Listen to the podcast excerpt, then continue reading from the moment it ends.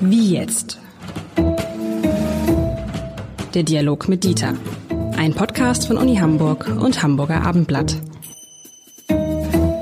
Herzlich willkommen. Mein Name ist Lars Heider und in dem Podcast mit Dieter Lenzen, Wissenschaftler, ehemaliger Präsident der Uni Hamburg, unserem gemeinsamen Podcast, lieber Herr Lenzen, kommt jetzt ein Thema, das passt zu uns. Es geht nämlich um den Generationenkonflikt und die Frage, tun die Jungen den Alten Unrecht?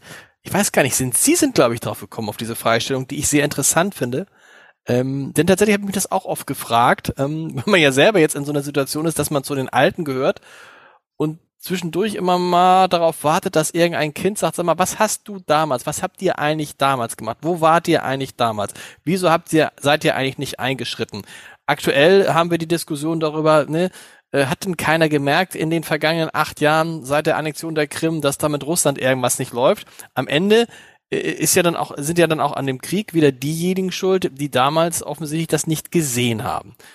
Und da stellt sich die Grundfrage für mich, ist es nicht klar, dass immer die Alten schuld sind aus Sicht der Jungen, weil die Jungen haben im Zweifel noch nicht gelebt und keine Entscheidung getroffen, egal welche Entscheidungen getroffen wurden. Die Figuration des äh, Generationenkonflikts, und darum geht's ja in diesem Fall, äh, ist äh, historisch gesehen uralt. Ähm, sie ist ähm, äh, in der Regel aber mh, über tausende von Jahren von den Alten ausgegangen. Das heißt, die Alten haben die Jungen kritisiert in dem Sinne, dass sie nicht mehr so sind wie sie, äh, dass sie die Traditionen nicht bewahren, dass sie die Existenz der Polis nicht bewahren. Mhm. Schon 3000 vor Christus gibt es bei den Sumerern äh, Tontafeln, die das bereits zum Ausdruck bringen und sagen, das wird hier elendig enden äh, mit dieser jungen Generation. Also Vorläufer äh, von, ach, diese Jugend von heute. Äh, ja, genau. Ja, genau. Das, ist, das ist dasselbe Motiv. Das ist ein Topos, was eben verbreitet ist, auch in der Literatur, überall. Ähm, es ist ähm, so, dass äh, mit dem Beginn des 20. Jahrhunderts äh, sich das im Grunde geändert hat.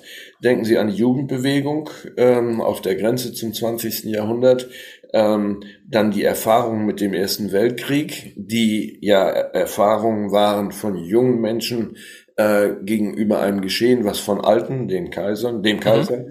äh, verursacht war und anderen Kriegsparteien natürlich auch. Ähm, und das hat sich gehalten dann nach dem, nach der Nazi-Zeit ähm, in der Studentenbewegung, nämlich genau das zu kritisieren, was dort falsch gemacht worden ist. Wir haben die gleiche Erfahrung jetzt gehabt, zum Beispiel mit äh, Fridays for Future.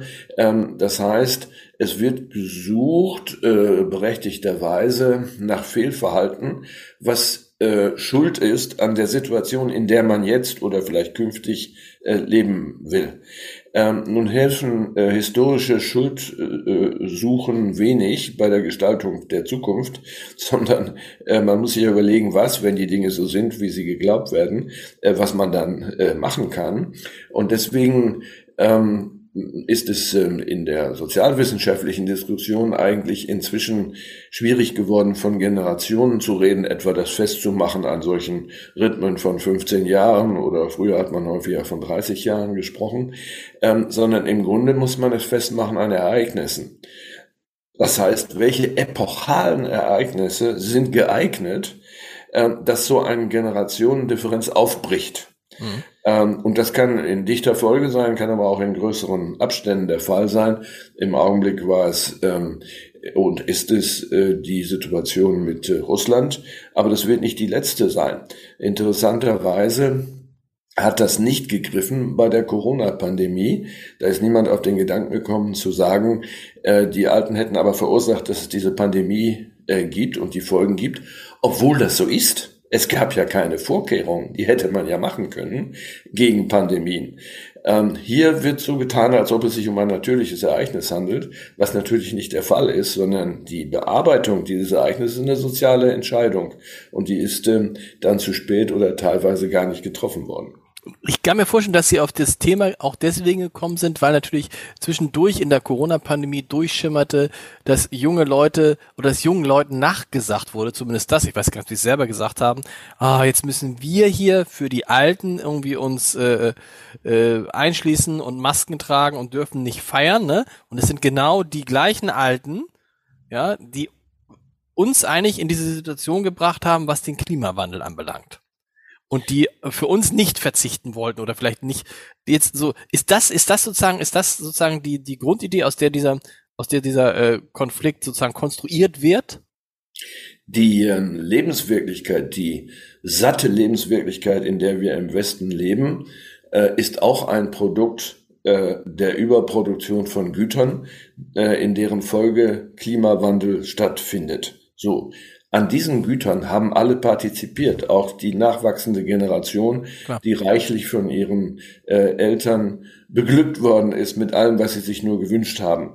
Das ist äh, nach dem Krieg ja eine sehr, sehr lange Phase äh, dessen, äh, zu erfahren, was alles möglich ist und was man alles bekommen kann und welche Reisen man machen kann und feiern und so weiter. Dass das irgendwann mal zu Ende geht, äh, ist eine Erfahrung, in diesem Fall lag es ja an Corona ursprünglich, ist eine Erfahrung, äh, die mh, einige Generationen nicht gemacht haben. Ähm, und ähm, die äh, unmittelbare Nachkriegsgeneration und vor allen Dingen die Kriegsgeneration, ich gehöre ja zu der unmittelbaren Nachkriegsgeneration, äh, haben sich gar nicht vorstellen können, dass das Leben so gut wird, wie es dann tatsächlich geworden ist. Insofern ist diese retrospektive Betrachtung für Ältere, sie fällt ganz anders aus als für Jüngere, die sich nicht vorstellen könnte, dass jetzt vieles zu Ende ist. Und äh, das ist aber so. Und ähm, das heißt, das heißt, die Jungen erleben jetzt einfach nur das, was die Alten schon hinter sich haben. Die äh, teilweise hinter sich haben, ganz klar. Ja. Äh, aber äh, hinter sich haben in einer Weise, die wir niemandem jetzt wünschen. Also Klar. ich sage nur, ich selber habe noch Hunger erfahren, aber die äh, Kriegsgeneration, die sagen wir mal zehn Jahre älter sind, haben natürlich viel mehr erfahren, nämlich die unmittelbare Kriegseinwirkung, äh, das, was jetzt die Menschen in der Ukraine erleben müssen. Ähm, das äh, ist für die Generationen, sagen wir mal, die nach 1955 geboren sind, überhaupt nicht der Fall. Ähm, also insofern äh, ist das ein neuer Erfahrungsschub, aber wir sind ja noch gar nicht an der Stelle angekommen, wo es schrecklich werden könnte. Ähm, Tucholsky hat äh, für diese äh, Differenzen äh, einen Verdacht geäußert. Er hat gesagt, eigentlich tun die Leute so, und da hatten wir das auch ja schon als Thema in den 30er Jahren, als ob Alter eine Rasse ist. ähm, so, und das ist ein sehr kluger Gedanke. Mhm. Weil im Grunde könnte man von so etwas reden wie Altersrassismus. Auch das ist denkbar. Es hat nichts mit der Herkunft im Sinne von genetischer Herkunft oder ethnischer Herkunft zu tun, sondern es ist eine Herkunft in, aus einer bestimmten historischen Epoche, die wir nun mal und die alle anderen auch erleben. Und die gegeneinander auszuspielen, diese Epochen, äh, die ja nicht von einem selber beeinflusst werden können, äh, das ist töricht. Aber ist es de facto nicht so, dass natürlich die Alten immer schuld sind und dass es auch gar nicht so schlimm ist, weil ja jeder, der jetzt jung ist, wird auch mal alt. Und jeder, der alt war, war auch mal jung. Aber wer soll sonst schuld sein an, also an Dingen, die vor zehn Jahren falsch gemacht wurden oder vor 20 Jahren oder vor 30 Jahren, sind natürlich die schuld, die damals gelebt haben und nicht die, die damals nicht gelebt haben. Und die, die damals gelebt haben, haben offensichtlich nicht das zu Ende gedacht oder konnten es nicht zu Ende denken oder was auch immer und die, die jetzt leben, die nach, die kommenden Generationen baden das halt aus. Da ist ja schon was dran. Die Schuldfrage ist eigentlich relativ eindeutig. Die Schuldfrage halte ich für eine äh, völlig ungeeignete Vokabel in dem Zusammenhang, ähm, weil äh, in der Tat das der Fall ist, was Sie angedeutet haben. Äh, vieles konnte in seinen Folgen nicht bedacht werden. Schuldig wird man ja erst dann, wenn man etwas weiß und obwohl man das weiß, gegen das bessere Wissen agiert und in Kauf nimmt, dass es anderen schlecht geht. Aber dann, gut, stopp, stopp, dann sind wir schuldig, weil spätestens nach dem Bericht des Club of Rome wussten wir von der sich anbahnenden Klimakatastrophe. Und alle, wir alle haben gesagt, Leute, ihr lebt auf Kosten kommender Generationen. Und seien wir ehrlich, wir haben uns nicht, also jetzt von heute gesehen, muss man sagen, nein, wir haben uns nicht drum geschert. Wir sind geflogen, wir haben äh, konsumiert, wir haben, wir haben auch auf Kosten übrigens anderer Nationen und so gelebt. Das ist uns ja alles bewusst gewesen. Und wir haben das ja schon in einem Bewusstsein der Verdrängung vielleicht getan. Ähm, der Club of Rome hatte ja etwas anderes in den Mittelpunkt gestellt, nämlich äh, die Endlichkeit der Ressourcen. Ja. äh, weniger die Folgen äh, für das Klima. Das hat auch eine Rolle gespielt, aber nicht. Aber gut, aber, aber zu dem Zeitpunkt, dann stimmt, aber zu dem Zeitpunkt gab es auch die ersten äh, Berechnungen, äh, wie sich das Klima verändern würde, wenn der CO2-Ausstoß so weiter wachsen würde, wie es damals äh, Mitte der 80er, Anfang der 90er Jahre tat ja, die, äh, wie soll man sagen, die, die Genauigkeit dieser Berechnungen hat äh, sich im Grunde erst in den letzten 20 Jahren eingespielt. Die Berechenmethoden, dafür hat ja einer unserer Professoren äh, den Nobelpreis unlängst genau. bekommen. Die Methoden sind erst in den 70er Jahren entwickelt worden. Aber das ist jetzt auch nicht entscheidend. Das Entscheidende ist, äh, hätte man es besser wissen müssen oder wusste es sogar besser und hat anders gehandelt. Ähm, jetzt kann man natürlich sagen, ja, äh, die nachwachsende Generation, sagen wir mal die 15-Jährigen oder meinetwegen die 20-Jährigen, haben ja nicht aufgehört zu reisen. Das tun sie heute auch noch. Es ist ja nicht wahr, dass alle mit dem Rucksack, Rucksack unterwegs sind und zu Fuß Urlaub machen. Das ist ja eine kleine Minderheit und dann äh, möglicherweise auch noch aus anderen Gründen. Mit anderen Worten, ähm, ein Verhalten, was grundlegend anders ist, ist nicht zu beobachten äh, sondern die Menschen tun so, die meisten jedenfalls, als ob das immer so weiterginge.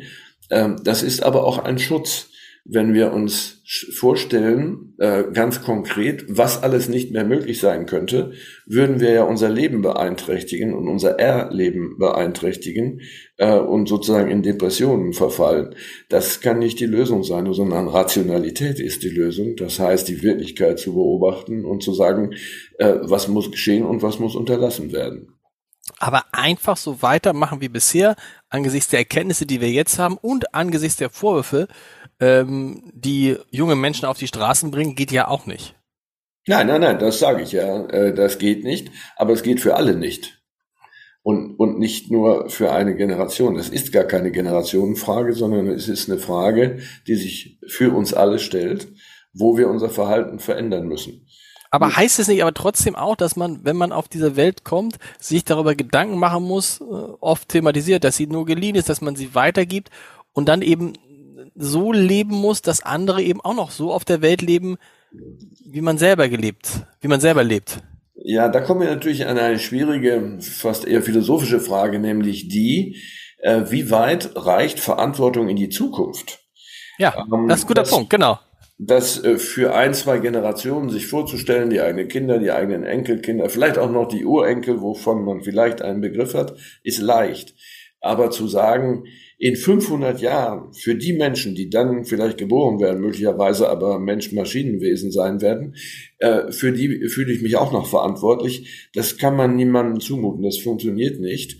Äh, abgesehen von der grundsätzlichen Frage, ich spitze die mal sehr zu, um zu provozieren, äh, warum muss dieser Planet eigentlich erhalten bleiben? Wer sagt das? Für unsere Kinder und Kindeskinder. Ja, für, ich sage ja, für diese drei Generationen kann man sich das noch genau. vorstellen, aber nicht für mehrere tausend Jahre. Ähm, denn das würde ja bedeuten, dass Leben auf diesem Planeten ein Wert an sich ist. Nicht das jetzige Leben, sondern Leben als solches. Das stimmt. Wert an sich. So, und dafür äh, gibt es keine guten Ableitungen abgesehen von dem Umstand, dass wir möglicherweise irgendwann Planeten entdecken, an denen, auf denen etwas Ähnliches existiert. Ähm, also ich will damit nur Folgendes sagen.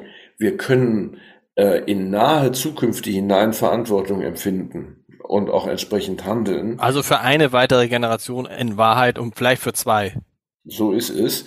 Aber wenn jetzt jemand eine Gefahr äh, beschreiben würde, die mit Sicherheit in tausend Jahren existieren wird, Mhm. Äh, wer, von wem können wir erwarten, dass er deswegen sein Verhalten ändert? Das wird nicht funktionieren.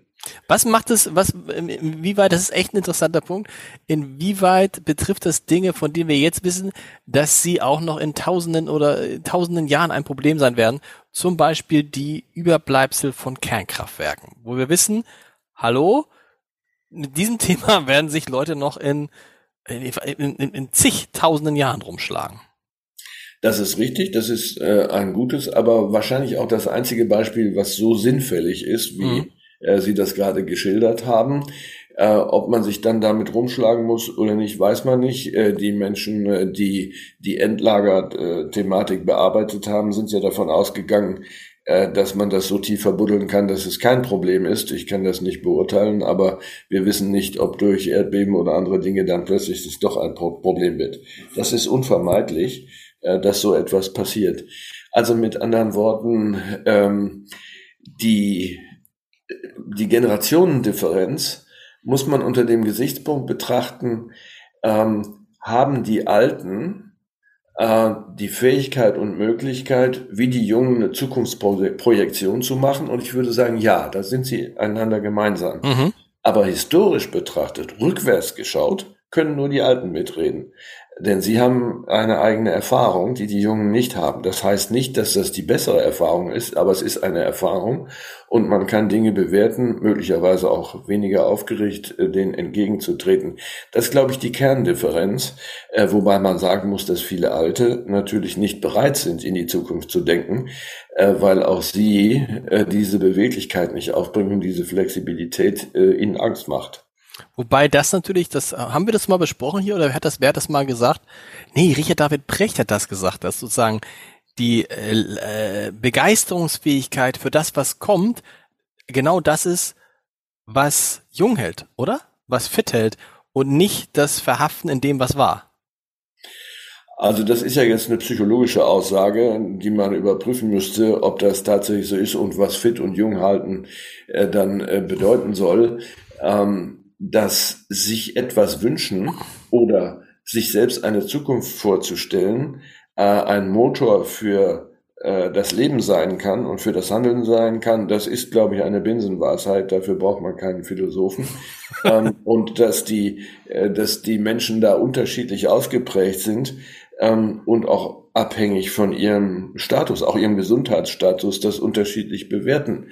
Ähm, es äh, gab mal eine alte Person, der äh, auch äh, als Bischof ähm, äh, tätig war, der sagte, der war irgendwie so um die 80 und machte ein Interview, er sei lebenssatt. Ähm, mit anderen Worten, so etwas kann natürlich eintreten, dass man sagt, nicht ich bin's leid oder äh, ich, es geht mir so schlecht, ich will nicht mehr, das meine ich nicht, sondern einfach lebenssatt. Das fand ich einen sehr bemerkenswerten, äh, einen sehr bemerkenswerten Satz, einen Terminus, äh, den man äh, sich merken muss, ob man schon lebenssatt ist oder noch lebenshungrig. Genau, das ist ein guter Punkt. Wenn wir nochmal auf die, auf die, auf die Jungen und die Alten kommen, und auf das, was Sie am Anfang gesagt haben, dass man früher immer auf die Jungen guckt und sagte, ach, die Jugend von heute ist auch nicht mehr das, was sie mal war. Das hat sich geändert, ne? Also die Kritik der Alten an den Jungen ist aus meiner Sicht bei Weitem nicht mehr so groß, wie das zum Beispiel zu meiner Zeit war, wo man echt noch von der Nachbarin, ach, diese Jugend von heute, oder wie es zur Zeit der 68er war. Jetzt ist die große Frage, ist die Jugend so viel besser oder ist sie irgendwie angepasster? Und ich kriegt glaube, deshalb die Kritik nicht ab.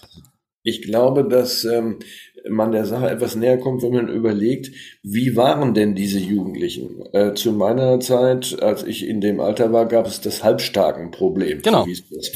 Ähm, die waren nicht politisch motiviert, äh, Randale zu machen, sondern sie machten einfach Randale. Ähm, aus welchen Gründen auch immer, die aber nicht äh, gesellschaftspolitisch erklärt werden konnten, in dem Sinne, die wollen was Politisches und deswegen hauen sie auf den Putz. Das war nicht so. Äh, das heißt, es konnte auch nicht moralisch ähm, begründet werden, wie sie sich verhielten. Man konnte nur äh, moralisch werden in Bezug auf die Beurteilung dessen, was sie taten und gesagt, das geht aber nicht oder das liegt an uns, weil wir die nicht richtig erzogen haben und was weiß ich. So, jetzt äh, sind wir in einer Situation, ähm, die im Grunde seit der Studentenbewegung ähm, existiert, nämlich äh, Ungehorsam gegenüber dem Staat, äh, das bis zu einem bestimmten Maß gehen darf, äh, möglicherweise sogar bis äh, zur äh, Ausübung von Gewalt in einer Situation, wo vieles moralisch begründbar ist. Mhm. So, und deswegen können dann die Älteren natürlich nicht sagen, das darfst du aber nicht machen. Dann sagen die Jüngeren, ja, das mache ich aber deswegen, weil, und dann kommt Klima und Krieg und alles Mögliche. Das, äh, das, das ist der Kernunterschied. Herr Lenzen, vielen Dank. Wir hören uns äh, nächste Woche wieder. Vielleicht müssen wir auch mal darüber sprechen, fiel mir gerade so ein, über diese Phase vor dem Krieg, wo wir über Dinge wie Gendern und so, wo man das geführt hat, Gendern ist das Kernthema in diesem Land. Das ist das einzig große Problem, was wir haben. Ob wir da uns auch irgendwie verrannt haben und ob es uns einfach auch zu gut ging, dass wir uns am Ende dann nur noch mit so Themen beschäftigt haben, die in anderen Ländern keine Rolle spielen. Vielleicht auch mal ein Thema, oder? Das äh, sollten wir äh, bearbeiten in dem Sinne, äh, welche äh, Themen, welche Ereignisse sind eigentlich prävalent äh, für eine Zeit mhm. Äh, und warum verschwinden bestimmte Themen innerhalb von wenigen Wochen, weil andere Dinge wichtiger werden und sind sie es vielleicht auch. Das wäre ja auch denkbar. und wir müssen reden über die Frage, ähm, wie gehen wir mit unseren Kindern um vor dem Hintergrund dessen, was sie wahrnehmen über den Krieg in der Ukraine? Mhm. Wie nehmen wir ihnen die Angst, äh, so dass wir nicht mit ihnen auch in eine solche Rhetorik verfallen? Bis zur nächsten Woche. Tschüss. Zur nächsten Woche machen Sie es gut.